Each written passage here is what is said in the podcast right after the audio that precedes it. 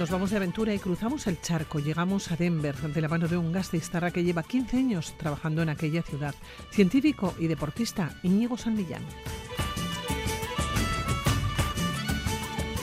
Acompañamos a la ONG Acción Norte por algunos de los lugares que han vivido desastres naturales. Recién llegados de Libia, nuestros bomberos se acercan a la sintonía de aventureros.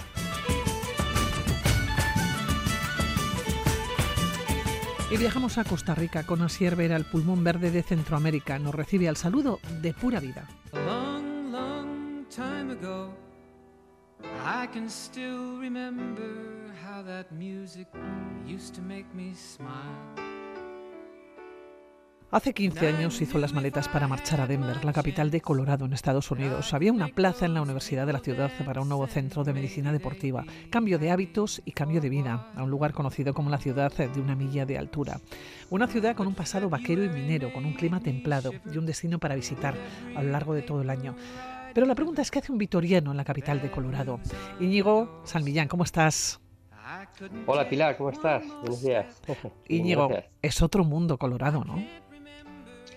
Sí, es otro, otro país, otra, sí, otra cultura, otra civilización, ¿no? Y, sí, la verdad, es una diferencia eh, importante, sí. Íñigo, ¿cómo llegas a Denver? ¿No eras la primera ciudad americana a la que ibas? Antes habías pasado también por Harvard en la costa este de Estados Unidos. ¿Cómo llegas tú a aquel país, a aquel país inmenso?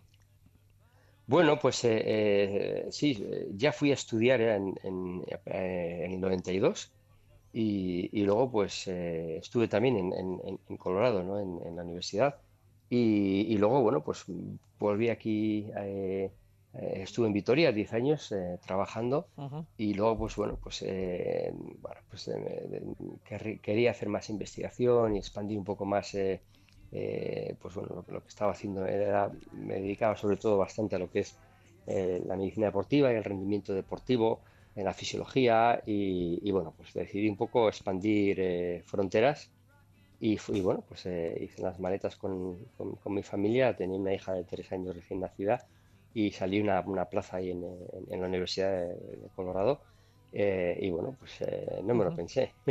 Oye, ¿cómo llegas a Colorado y qué sensación te da? Pues ya, ya, ya conocía, ¿no? También es, eso es una cosa que, bueno, pues ya, ya, ya, lo conocía y de hecho, bueno, mi mujer es de, de Colorado, ¿no? Entonces, bueno, pues eh, eh, tampoco íbamos con una mano por delante y otra por detrás, ¿no? Pero, pero sí, la verdad es que fue una, fue una, bueno, pues fue una, empezar una vida totalmente de cero, ¿no? Eh, teníamos pues eso, pues lo típico, ¿no? Comprar muebles, de coche, ropa, empezar de cero, ¿no? Entonces, pues, pues sí, pero fue muy bonito porque son cosas que recuerdas, ¿no? Después ya de 15 años, nada que han pasado, pues bueno, pues a nivel profesional ha sido creciendo, ¿no? A nivel personal también y, y, bueno, y, hacerte camino en, un país como Estados Unidos que es bastante eh, competitivo, pues, pues bueno, pues eh, no ha sido fácil. Pero bueno, todo esto lo recuerdas con, con cariño, la verdad. Sí, sí, aunque fue duro, fue difícil al principio. ¿Cómo es Denver? Es una ciudad de unos 700.000 habitantes. ¿Pero cómo es? Pues es una ciudad que, como decías tú, ¿no? Antes eh, el origen era muy, muy vaquero, muy, muy, minero, ¿no?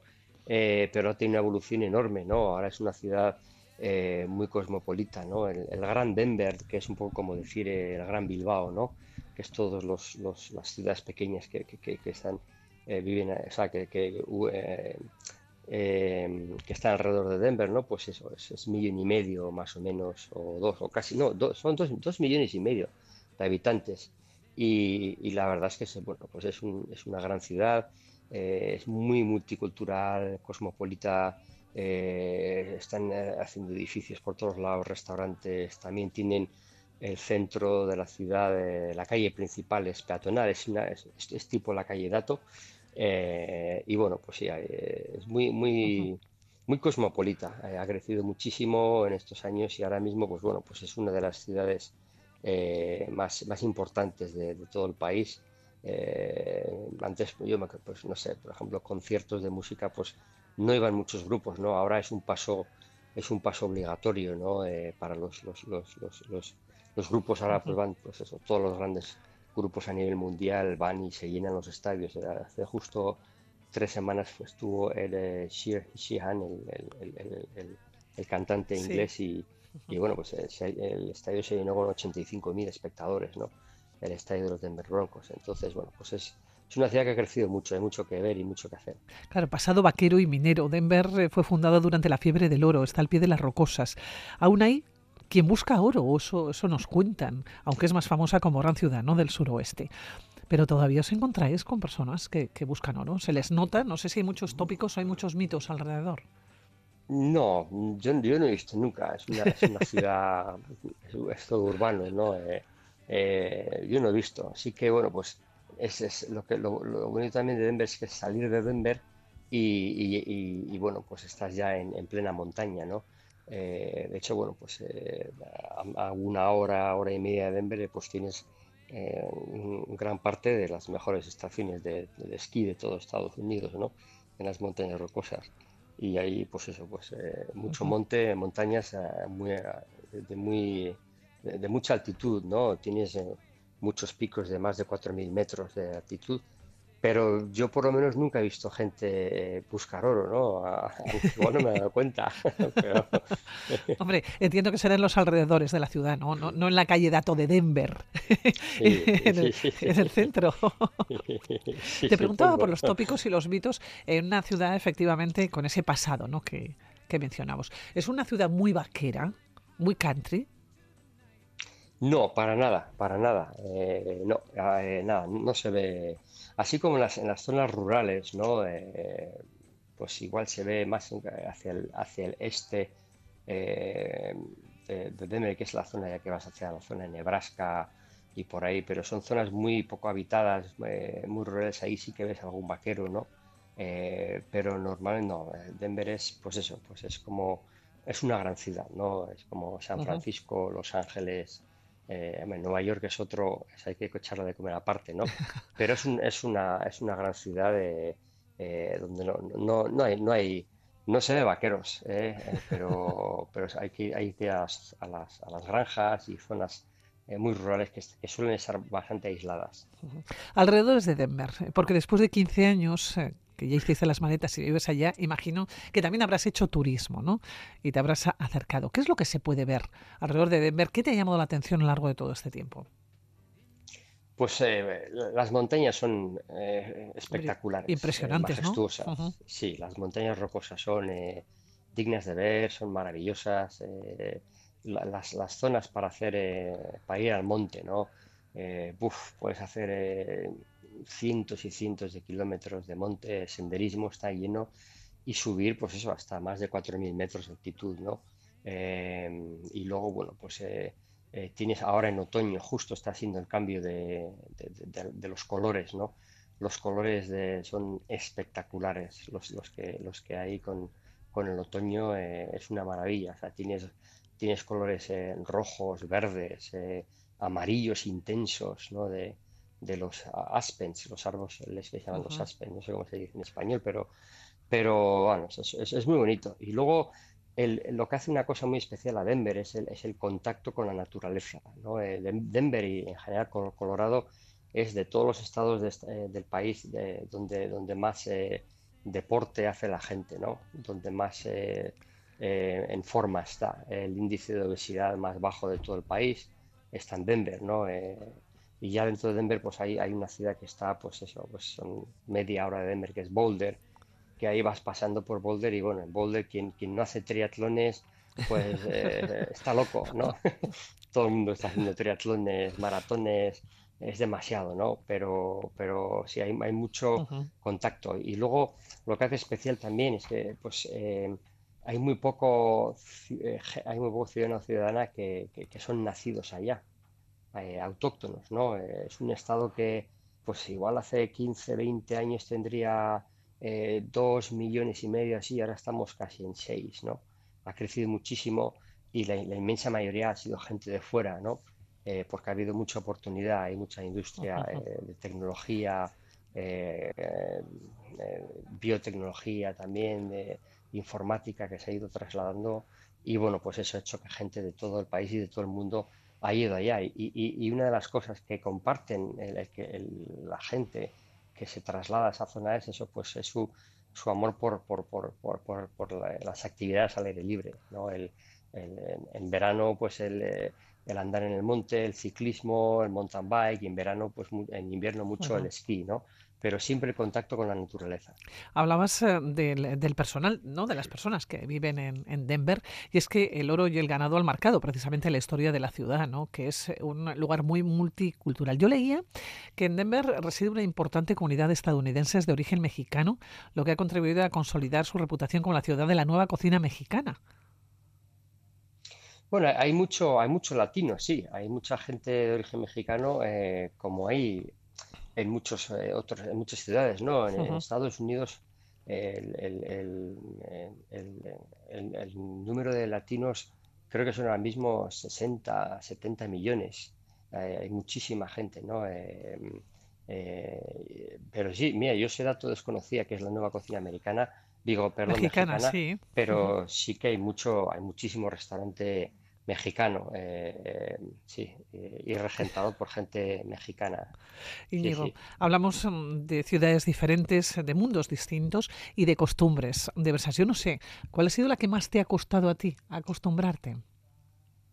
Pues si, te digo la verdad, yo que soy también muy de, estar en contacto con la naturaleza, ¿no? de, hacer deporte, al monte, eh, no me ha costado mucho, la verdad, no, no, no me costó mucho. Eh, no, te sabría decir una costumbre. Igual el tráfico, sí, el tráfico, pues eh, en, lo que es las zonas de Denver o, atravesando, ¿no? Pues es, como, o sea, es como la M30 o la M40 en Madrid, pero a la bestia. Son seis, carriles de coches, ¿no?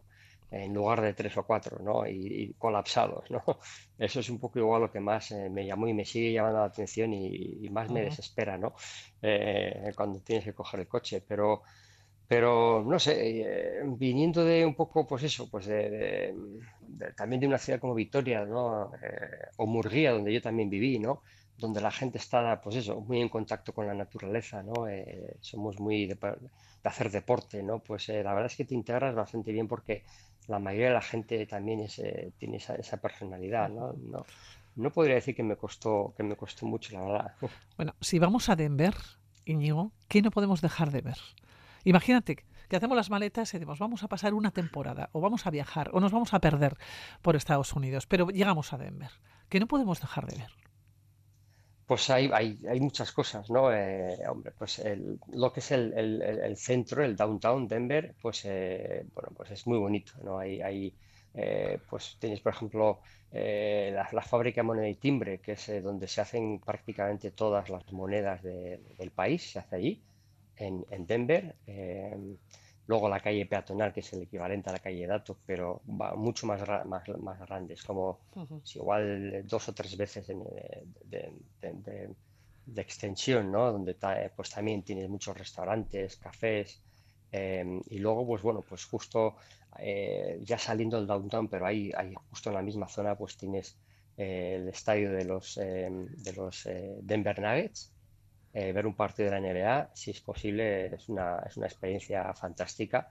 Eh, así como eh, el partido está también ahí al lado en el partido de los Denver Broncos de fútbol americano y el partido también pues puedes ver un partido de los Colorado Avalanche de hockey y de los Colorado em, Rockies que son los de béisbol. ¿no? Es, es el país, esa es la, es la única ciudad de Estados Unidos que tiene cinco deportes eh, profesionales, en distintos deportes. Entonces, por lo menos algún partido tenemos que ver.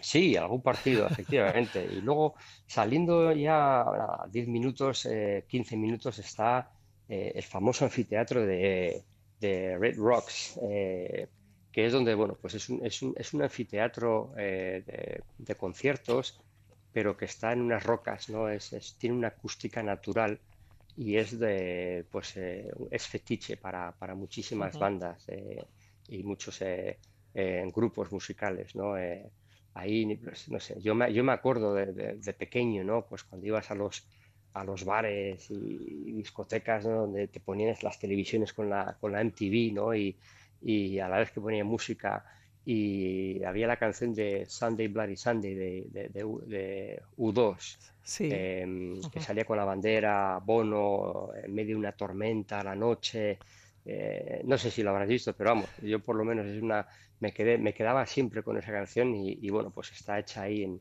eh, está rodado el vídeo en, Red Rocks y es un sitio que es espectacular.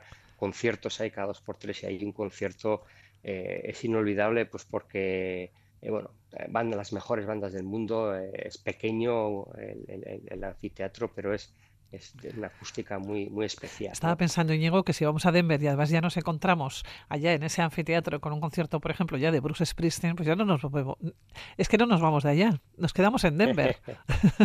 bueno, buscando oro así, sí. sí, eso es lo, buscar oro es lo que hay que buscar porque está, está todo carísimo, es una barbaridad. Es, una ciudad eh, muy cara, sí. Sí, muy, muy, muy cara. Ahora mismo es de las ciudades más caras y eh, es un poco, con todo el crecimiento que ha tenido, ¿no? Eh, ha subido una barbaridad. Ahora mismo el precio medio de la vivienda está ya eh, rondando los sí, unos 600, 600 mil, 625 mil euros. Dólares, el, bueno. precio medio. Te iba a preguntar por un café o por una cerveza, ¿qué puede costar? Carísimo. Pues un café, pues igual te puede costar 5 4 o 5 dólares y una cerveza sobre los 7, 10 dólares. Bueno, que te tomas una y, ya has terminado. Sí, es muy caro. Vivir en Estados Unidos es muy caro. Ya ir a un restaurante depende. Si vas a, un, restaurante mexicano o a un, restaurante típico americano, ¿no? Donde te ponen no las hamburguesas de otras cadenas, no las hamburguesas auténticas, ¿no?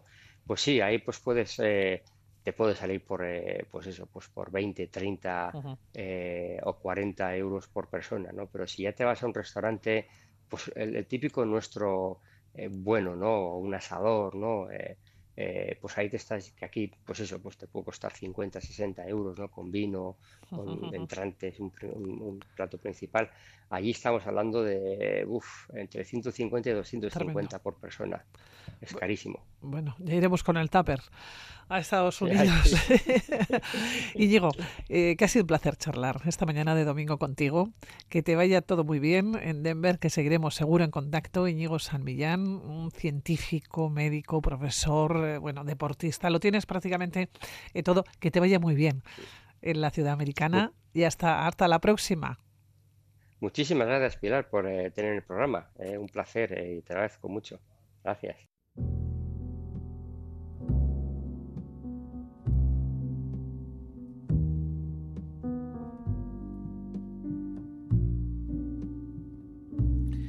Llegaron de Libia hace 10 días. Después de una búsqueda contrarreloj eh, para intentar localizar a supervivientes, volvieron a poner rumbo a casa, probablemente con sensaciones encontradas ante una situación nunca vista. Y es que en poco menos de una semana Marruecos vivía un terremoto dejando miles de muertos y heridos a su paso. Y Libia sufría el devastador temporal Daniel que arrasó todo a su paso y dejó una ciudad entera y la comarca absolutamente devastada. Muchos flancos abiertos eh, para el grupo de bomberos voluntarios de, de Gasteiz Acción Norte que nos han ido relatando todo lo que han ido viviendo. Su historia comenzó hace seis años en una ONG preparada para emergencias humanitarias.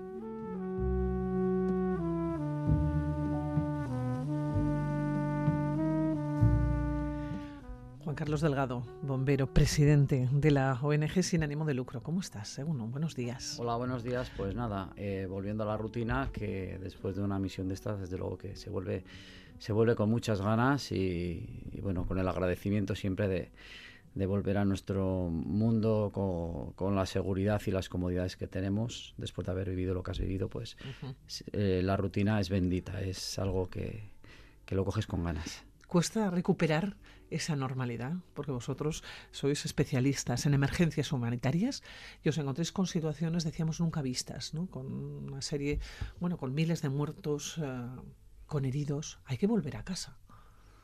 Pues sí, es una, una sensación, pues se puede decir que agridulce, ¿no? Por un lado, eh, te, te, te, vienes con la pena de no haber podido salvar más vidas de las que te hubiera gustado.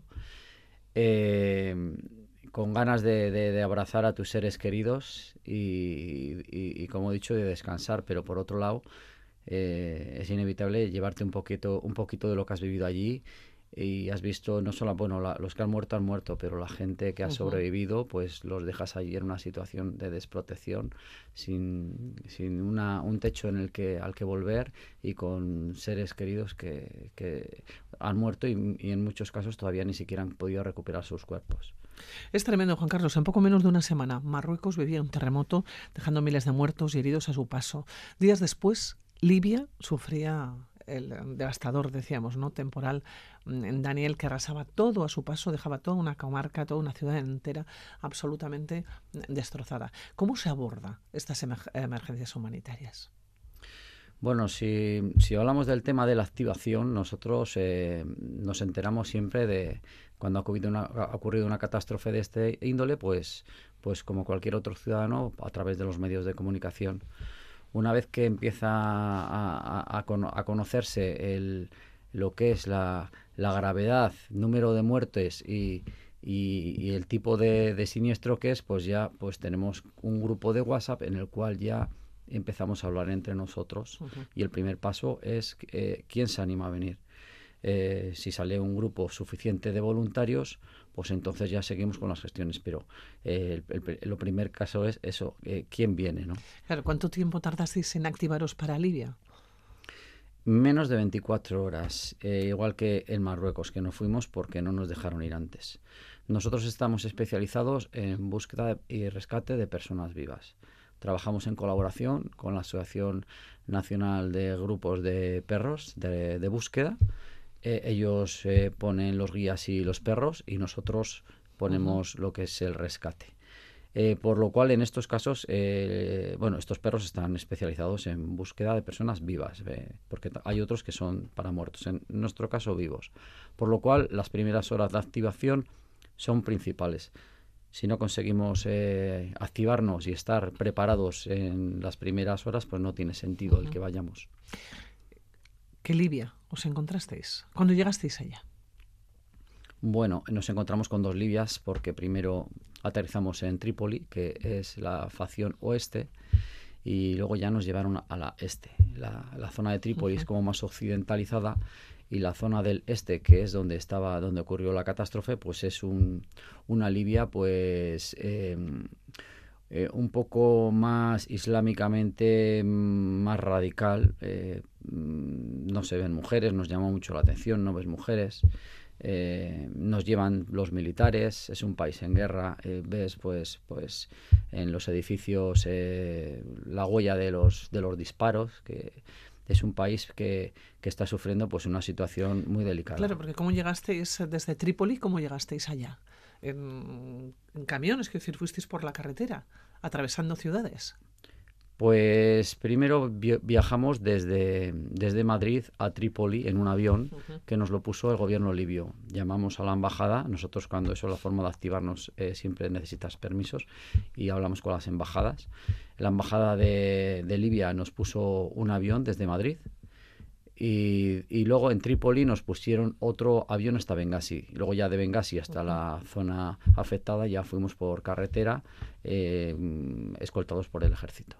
Ahí es donde os encontrasteis eh, pues, todas esas huellas, entiendo, de la guerra, ¿no? Sí, sí, es un país que está en guerra, aunque parece ser de que últimamente, según nos dicen, está más tranquilo. Y ha habido una especie de tregua, también nos comentaban, entre, entre las dos facciones ahora debido a la catástrofe. Eh, parece ser que había soldados de, del lado este y del lado oeste en la zona afectada. Debido a la catástrofe y a la magnitud que había, eh, eh, parece ser que han apartado a un lado sus diferencias y se han intentado ayudar. Cuando llegasteis allá o ibais llegando, claro, imagino también que, que, el escenario iba cambiando, no tenía absolutamente nada que ver, os encontrasteis a una ciudad absolutamente anegada por el agua. Sí, bueno, el agua se había retirado ya, sí que había pues eh, zonas con lodo, eh, pero lo que es el agua, agua se había retirado. Y es una situación a la que nunca habíamos ido, este tipo de catástrofes, por lo cual tuvimos pues quebraderos de cabeza a la hora de preparar los equipos, porque cuando vamos a un terremoto sabemos lo que tenemos que llevar. En este caso, eh, para tener la seguridad de, que íbamos a poder actuar, tuvimos que duplicar los equipos de rescate llevamos para rescate en terremotos y tuvimos que llevar también rescates de, equipos de rescate acuático. Llevas trajes de nopreno, de los chalecos, eh, cuerdas y demás, y, demás equipos para este rescate. No hizo falta porque las aguas se habían retirado ya, pero bueno, no obstante, íbamos con el equipo de terremotos, que es el que, el que trabajamos sin cesar. Llegasteis allá a la fotografía de Libia. La primera, la que te viene a la cabeza, y también la última, cuando ya os vais. Porque claro, trabajáis a destajo. Pues llegamos a la zona afectada, eran las 8 de la tarde, allí en las 8 de la tarde es, ya de noche y, llegas a una zona que está devastada. Em, eh, te encuentras pues eh, una, fotografía eh, apocalíptica porque el, el, grado de derrumbe es bestial. Empiezas a ver pues la altura de que llegaron las aguas porque se veía en los daños en los edificios que habían quedado en pie y dices, madre mía, ¿cómo es posible que, haya llegado hasta, hasta allí el, aire, e, el agua? Coches encajados en segundas plantas. Dices tú, ¿cómo es posible? El grado de destrucción exagerado. Y bueno, y luego según van pasando los días y gente de la zona te va comentando cómo fue cómo fue el vivir esos momentos, pues la verdad que pone los pelos de punta, cómo fue el momento de, la llegada de las aguas y todo el tiempo que tardó en retirarse, ya que el nivel del agua, eh, aparte de llegar hasta una sexta planta, tardó, según testigos, unos hablan de 20 minutos, otros de 40, eh, para empezar a bajar el nivel de las aguas. Por lo cual muchas viviendas, aunque no se vinieron abajo, estuvo, estuvieron bajo el agua durante muchos minutos. Juan Carlos, ¿qué Libia habéis dejado? Pues hemos dejado una Libia con, una problemática, eh, montones de cadáveres enterrados en el lodo eh, y en otros, en otros sitios que eh, el olor a descomposición es en, las calles patente, ya que las temperaturas además son, son muy altas. y esto pues estaban pidiendo ayuda a gente especializada porque ahora tienen, tienen miedo de que empiece problemas sanitarios por el tema de epidemias.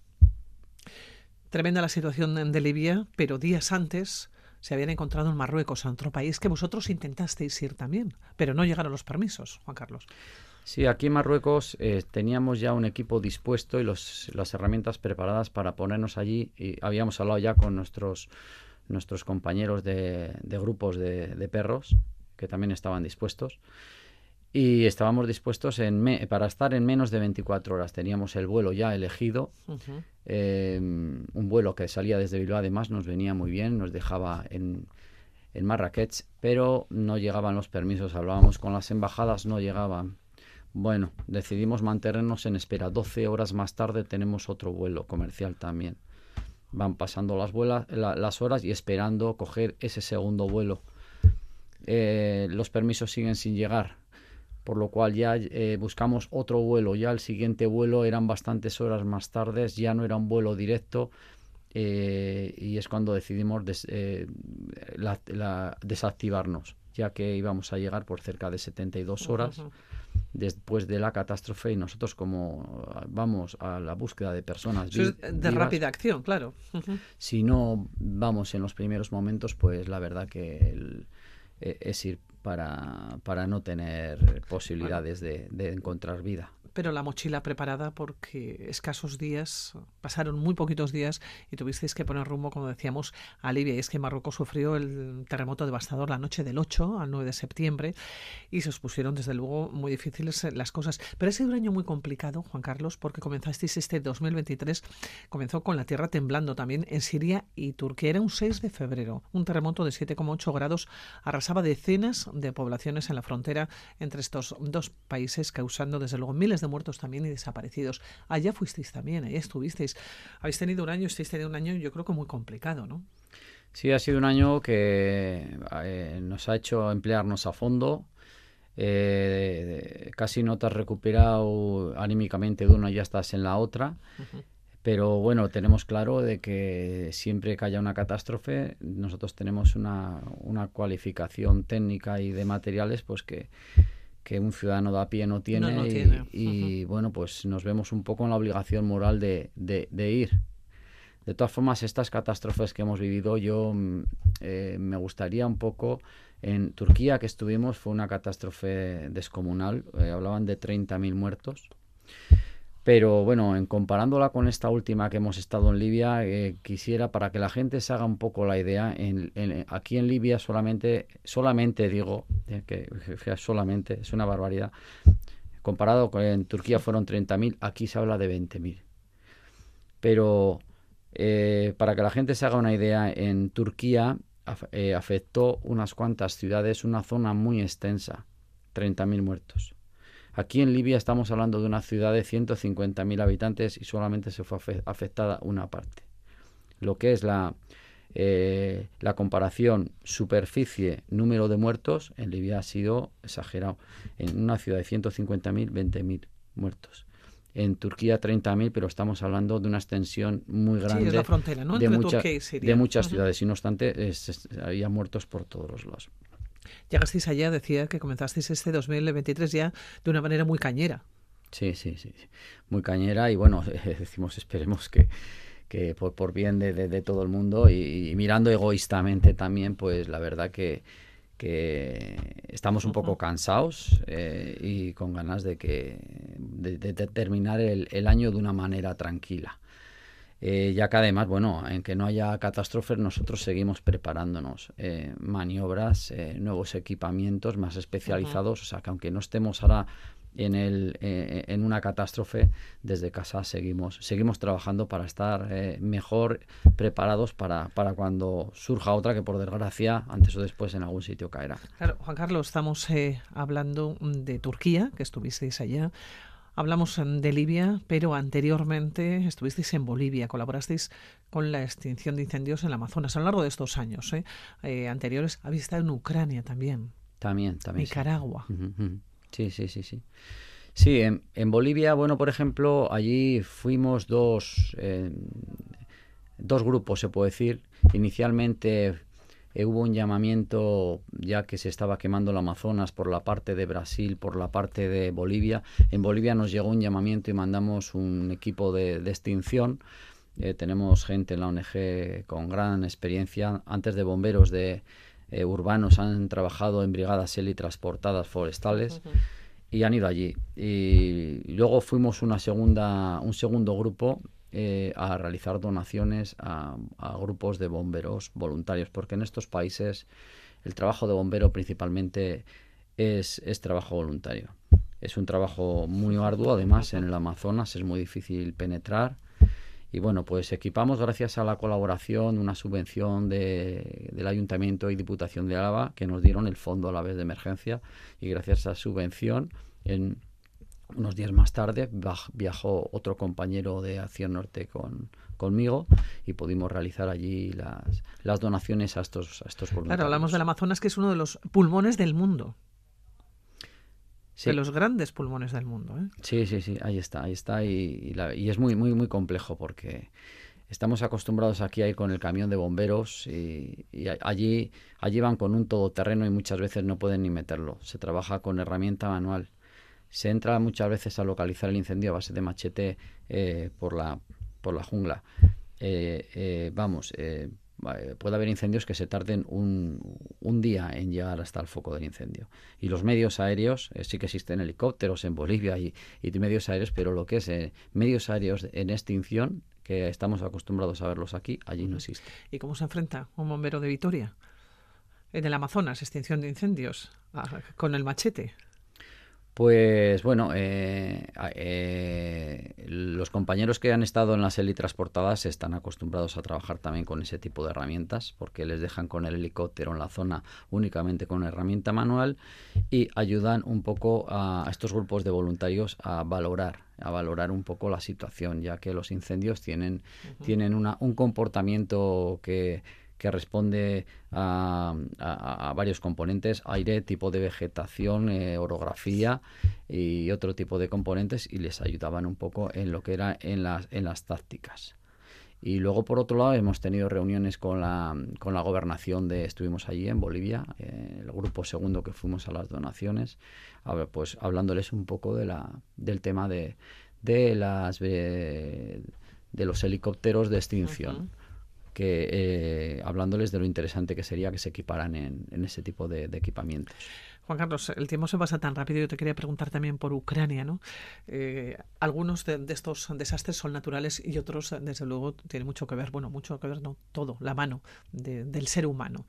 Y en este caso es Ucrania, el desastre provocado, ¿no? Por, por, decisiones mal tomadas o malas decisiones. Sí, Ucrania fue también una fue pues cuando, cuando arrancó la guerra y tantos ciudadanos ucranianos querían salir del país, eh, se empezaron a poner en contacto con nosotros eh, algunas personas ucranianas, vecinos de Vitoria y de alrededores, que tenían familiares allá en Ucrania y que querían salir, por lo cual nos pusimos en marcha y preparamos, nos pusimos en contacto con organizaciones, ONGs de allá de la zona, que estaban repartiendo ayuda humanitaria y que nos dijeran en qué podíamos ayudar preparamos seis furgonetas y las llenamos de material sanitario, eh, medicinas, eh, materiales higiénicos, alimentos y los llevamos a, la frontera de Ucrania con Polonia. Los dejamos en manos de una ONG que era la que se encargaba luego la distribución.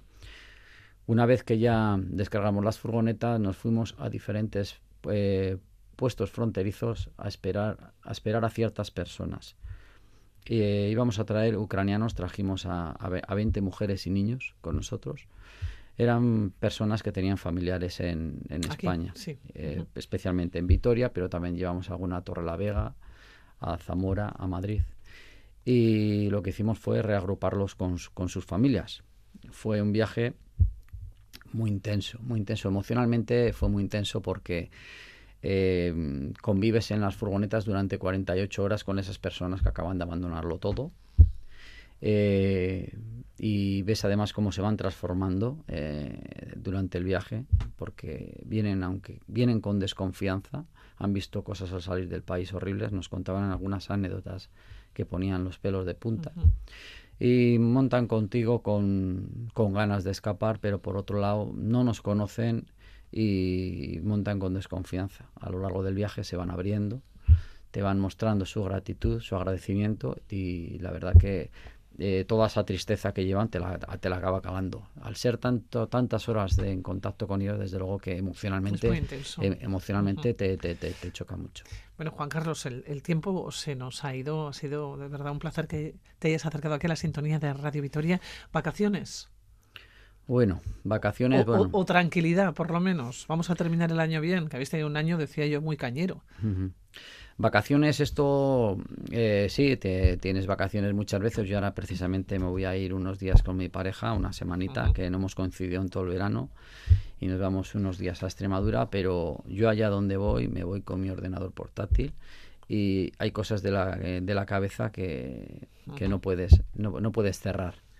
Siempre estás con, con, con cosas de, relacionadas con la ONG, pues bueno, porque ese, no, no, no, no tenemos horario de cierre. Igual que bomberos, eh, la ONG no tiene horario de cierre.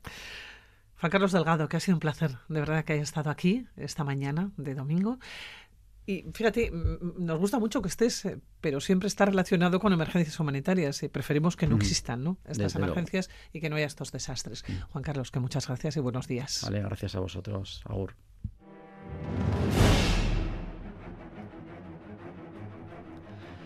Costa Rica es uno de los países más pequeños del mundo. Tiene una superficie de poco más de 50.000 kilómetros cuadrados, con una población que apenas supera los 5 millones de habitantes. Está ubicado en América Central y el país es uno de los destinos preferidos para el turismo de naturaleza y de aventura.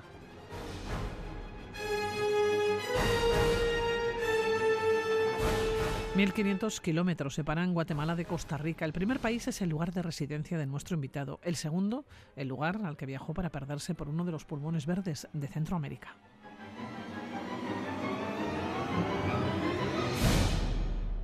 Asier Vera, ¿cómo estás, Según Buenos días. Dale, buenos días. Oye, Asier, ¿cómo te encaminaste a Costa Rica después de ocho años viviendo en Guatemala? Bueno, pues eh, te vas a reír, pero fue pura casualidad. La primera vez que fui a Costa Rica lo decidí en el aeropuerto de Bilbao, porque, bueno, cuando vas a Guatemala eh, te piden eh, que salgas del país al que vas a los tres meses. Entonces yo me suelo quedar un año en, en Guatemala yo todavía no tengo la residencia en el país y entonces si no tienes una salida a los tres meses no te dejan volar hacia Guatemala. Entonces en el último segundo me dicen, bueno, no, no puedes, no puedes volar. Y me tuve que comprar un vuelo, eh, el primero que encontré de salida a Guatemala y me lo compré a San José de Costa Rica. Y bueno, pagué nada, pagué 100 euros en, en ese momento. Y prácticamente fue una sorpresa, no fue un destino que yo hubiera querido ir, pero casi como que fue obligado, porque me tenía que comprar un, algo que saliera de Guatemala. Y bueno, pasaron los tres meses y agarré, agarré el vuelo y bueno, pues tendré que ir a Costa Rica ya que tengo que salir del país. Bueno, y fue una sorpresa muy grata. Claro, fue la, primera vez ¿no? que fuiste a Costa Rica. Eso es. Esta vez he ido hace unos, no, hace un par de meses me fui la segunda vez. Esta vez, y por el mismo motivo fue, eh, tenía que salir del país y dije, bueno, pues Costa Rica es un país hermoso que está a una horita de el avión de Guatemala, relativamente barato, son 100 euros. Recordemos que desde, bueno, pues desde Bilbao ahora mismo te puede salir el viaje cerca de los mil, mil y pico euros, y de vuelta, estamos hablando. Entonces, desde Guatemala es muy barato. Y es una oportunidad preciosa, porque es una, es una joya, es la joya de Centroamérica. La Suiza de Centroamérica le llaman. Así es, eh, cogiste la mochila, porque tú eres mochilero, y te plantaste en San José, de Costa Rica, en la capital. Claro, cómo te mueves por allá, cómo caminas por las calles peatonales ¿no? del centro de, la ciudad y cómo es San José. Vamos a empezar por San José y luego mm, continuamos ¿eh? por el resto de, del país. Pero ¿cómo es? Sí, es muy bonita. La San José es una, ciudad también muy tranquila para, pasear porque es prácticamente todo el centro es peatonalizado es uno de los, de los sueños que tenemos ahí, ¿no? También que todo el centro esté peatonalizado. Y la verdad es que ahí lo han conseguido también hay em, muchos carriles bici dentro de lo que es el, el centro y es, es muy chulo porque lo ves en a San José con dos días ya está, porque luego te vas a las grandes playas, ya, ya, bueno, ya todos los parques nacionales y volcanes que tiene Costa Rica. Pero sí merece la pena hacer una paradita en, San José de Costa Rica y visitar, por ejemplo, el, mercado central, que ahí, pues, eh, bueno, pues todas las, las, comidas típicas que allí son, se les llama el, el casado, ¿no? El casado lleva arroz, frijoles, plátano frito, ensalada y carne, que puedes elegir entre reyes, pollo o, cerdo, ¿no? bueno, por, por cinco euros, pues comes tranquilamente un platazo que te quedas pues eh, más a gusto que, nadie, ¿no? Eh, así de bellezas del, de la capital, yo recomendaría visitar el, Teatro Nacional de Costa Rica, que es bueno pues es el monumento arquitectónico más importante de, de, todo el país no es un trozo de la Francia burguesa del siglo XIX es que luego hay unas casitas que son, eh, bueno, pues eh, son muy burguesas, es muy bonito, son casitas blancas, hermoso, la verdad. La Catedral Metropolitana también es otra visita obligada, que es de estilo neobarroco. Y, lo que es increíble es el, Parque Central, ¿no? Donde, donde se encuentra el, lugar. Y luego en el centro es muy bonito porque hay como un, un, pequeño Chinatown, que es sorprendente, eh, el arco oriental, ¿no? Parece que estás pues, pues en China. Y la verdad es que hay mucha migración eh, asiática en, San José. Y eh, frente a la iglesia de, la Soledad, algo increíble está la estatua de John Lennon. Eh, está sentada en, un banco y entonces pues bueno pues tienes que sentarte ahí pues, para estar un, ratito al lado del pues, del grande, ¿no? Del grande. Oye, así tú ibas de mochilero a un país como es Costa Rica, que es un país muy tranquilo. ¿Cuántas veces te dijeron pura vida? Bueno, en cuanto vas a la costa, prácticamente es el saludo, es el hola eh, y el adiós. Ellos, eh, su manera de, transmitir que en Costa Rica se vive bien, que en Costa Rica uno está en armonía con, consigo mismo, ¿no? que no hay estrés. Y la verdad es que es cierto. a ver, la capital, evidentemente, como todas las capitales, pues es un poco caótica, ¿no? Hay muchos vehículos quitando la zona peatonalizada, pero en cuanto te vas a la costa, ya, el, ya empieza pura vida. Y lo cierto es que no te quiero decir yo la sensación que he tenido siempre que he ido a Costa Rica es que no me quiero ir, me quiero quedar. Es un país desde luego muy verde, es un país muy tranquilo, es un país donde la flora y la fauna no es muy exuberante, además están muy cuidados, están los parques nacionales. Eh, ¿Tú has estado en varios de ellos? Yo he estado en el Parque Nacional Cahuita, que es una joya. Pasear, mira, a la, a la derecha, bueno, vas por un, por un camino y es selva. O sea, selva total de selva de, arañas impresionantes, de monos aulladores, de perezosos, bueno, de todo tipo de, de animalitos, eh, yendo con la mochila para ir a la playa. O sea, para ir a la playa ya pasas por, por la selva total. Yo nunca me olvidaré un, un hormiguero gigante de, de, millones de, de, hormigas, ¿no? Me quedé ahí alucinado, diciendo, ¿esto qué es? No? Gigantes las hormigas, ¿no? Y, y, luego, a la izquierda, ya que sales de los, bueno, las palmeras, todo arena blanca, de kilómetros y kilómetros, y luego tienes playas, es que son vírgenes, es una absoluta barbaridad, y estás solo. Estás solo, no, no hay nadie, porque es, tan grande aquello que, que tiene la sensación un poquito de, de, la película, ¿no? De Náufrago, de, de Tom Hanks. Eh, la verdad es que uno, tiene esa sensación de estar allí y, que no hay nadie. es, impresionante el Parque Nacional de, de y además es, es, una joya que es, gratuita, solo tienes que, que pagar pues la, voluntad que tú desees. En eso, mira que es turístico Costa Rica, pero cuidan mucho el, el no estar casi asaltándote, ¿no? Cada vez que vas a ver algo maravilloso. No es un sitio caro, incluso dormir. Eh, te comento que en el bueno, en Puerto Viejo de Talamanca, que es la localidad a la que hay que ir para ver el Parque Nacional de, de Cahuita, yo esta vez dormí en un hotel muy chulo, con tiendas de campaña, y que tenía su propia playa privada, ¿no? Yo no sé cuánto valdrá esto en otros países, tener tu propia playa privada, pero yo pagaba nueve euros la noche. Mm. A ver, me decías que estabas en el hotel con tienda de campaña. Sí, son todo tiendas de campaña, eh, muy chulo, la verdad. Mm, no lo conocía porque la primera vez que yo no lo vi, esta vez pues buscando en Booking, que es donde busco siempre a ver dónde puedo dormir, y dije, va, voy a probar, este sitio parece chulo.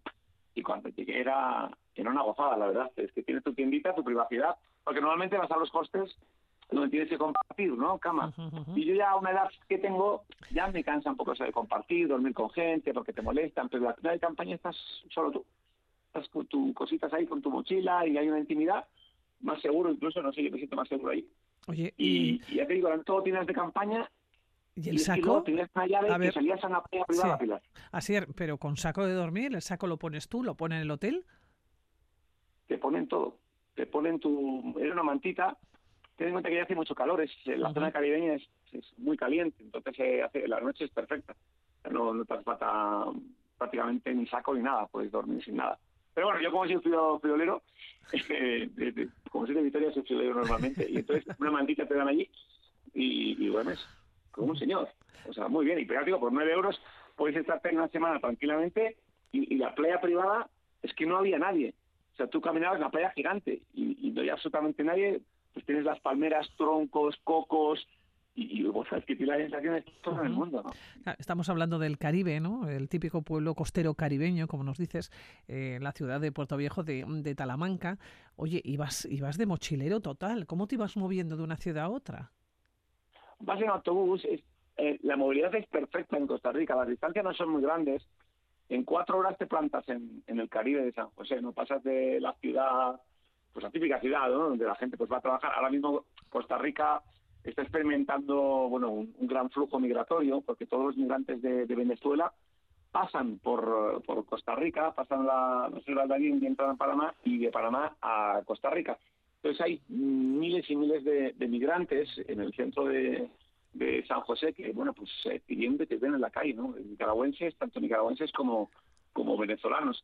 De ahí sales y, y, y ya, mm, bueno, dejas un poco esa, esa cruda realidad y en cuatro o cinco horas te plantas en el Caribe eh, por 10 euros que vale el autobús.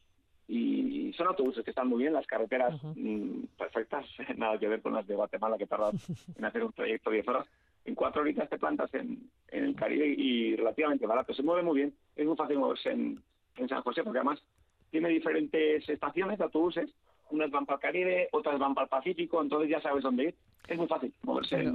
y el camino, mm, decíamos, una vegetación absolutamente exuberante. Es un país que es tremendamente eh, verde y es un país eh, que está bañado por el Caribe, pero también está bañado por el Pacífico. Tú también te acercaste al Pacífico, fuiste del Caribe al Pacífico, tampoco son muchas horas de viaje. No, no, no, no, no, yo digo, puedes irte, o sea, o puedes salir del, del propio eh, Salamanca, puedes salir del de la capital, pero vamos, en seis, seis horitas te plantas también en el, Pacífico, ¿no? Ahí está el Parque Nacional eh, Manuel Antonio, que abarca una selva bueno, impresionante, playas de arena blanca, arrecifes de, de coral, y este, este parque reconocido precisamente por la vasta diversidad de, de, fauna ¿no? y, plantas tropicales. Pues ahí encontramos los perezosos. Bueno, en uno de los hotelitos de, yo estuve también en un hostel la primera noche y me dijeron, no, bueno, ahí vas a ver un, un perezoso, ¿no? Los perezosos de tres dedos que tenía su casita. Yo, por desgracia, no lo pude ver, pero luego sí que los he visto en, en estos lugares, ¿no? Están los mono capuchino de cara blanca, que son una absoluta preciosidad y que están en peligro de extinción. Bueno, cientos de aves eh, tropicales, ¿no? Los tucanes con esos eh, picos impresionantes de, de, colores. El que quiera ver eh, naturaleza, su país es es, Costa, Rica. Oye, tú te adentraste en la selva, decías, al lado del eh, Manuel Antonio, que está en el Pacífico. Ahí había selva. ¿Te metiste allá? O, uno se puede meter tranquilamente? Quiero decir, o tiene que ir como acompañado. En el Parque Nacional de San Antonio, ahí sí que, bueno, es como, como está muy protegido, ahí sí que se paga. Ahí sí que se, que se paga, bueno, no me acuerdo cuánto, cuánto pagaría, la, de 30 a 40 dólares. Y, y bueno, pero es que es es que merece la pena. Claro, estamos hablando de, un lugar increíble y, la, y las playas, que las playas de arena clara, blanca o color esmeralda, es que es imposible no, no ir, ¿no? Según Forbes, en el 2012 decían que Manuel Antonio es el octavo sitio de playa más hermoso del mundo, ¿no?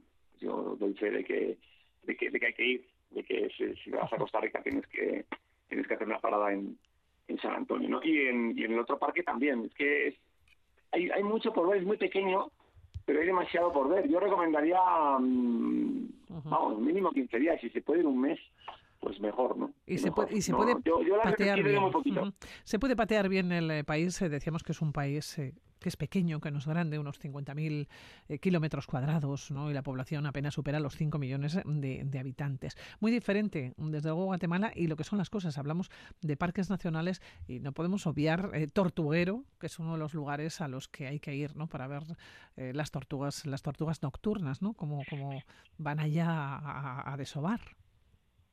Pues eso es, es que claro, que le guste la, la, naturaleza, ¿no? La fauna y la naturaleza de verla en, su plena bueno, pues, eh, ebullición, pues sí, apogeo.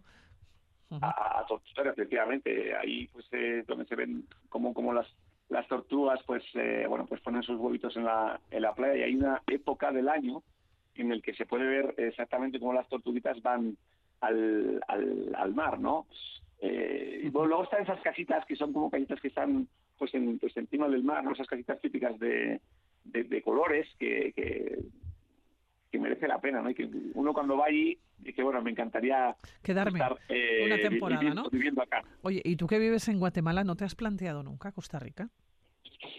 Eh, sí, eh, sí me he planteado, lo que pasa es que ya sabes que aquí pues me atan ciertos eh, compromisos laborales en los que yo me he metido de seguir diferentes casos judiciales y si me fuera a Costa Rica no tendría tanto de que escribir, ¿no? Por desgracia a veces estamos en países en los que, bueno, Costa Rica es tan tranquilo que es, es difícil escribir. Que, efectivamente, yo cuando voy allá, pues eh, también escribo, ¿no? Eh, o sea, me gusta escribir, eh, pues ahora estoy con un reportaje del exilio nicaragüense que hay en Costa Rica. Pero Guatemala ya es un tesoro en cuanto a, información. Entonces creo que, que de aquí de, momento no me voy a mover. Y también es una hermosura. Así seguiremos hablando, te dejamos en Guatemala, que ahora mismo estás allá. Quedarte las gracias eh, por levantarte tan pronto para, para, estar con nosotros aquí en la sintonía de Radio Vitoria. Que te vaya muy bien. Así es, Vera. Un placer, Pilar, como siempre. Muchas gracias y, y, gracias por viajar conmigo. Agur, agur. Agur, agur. agur.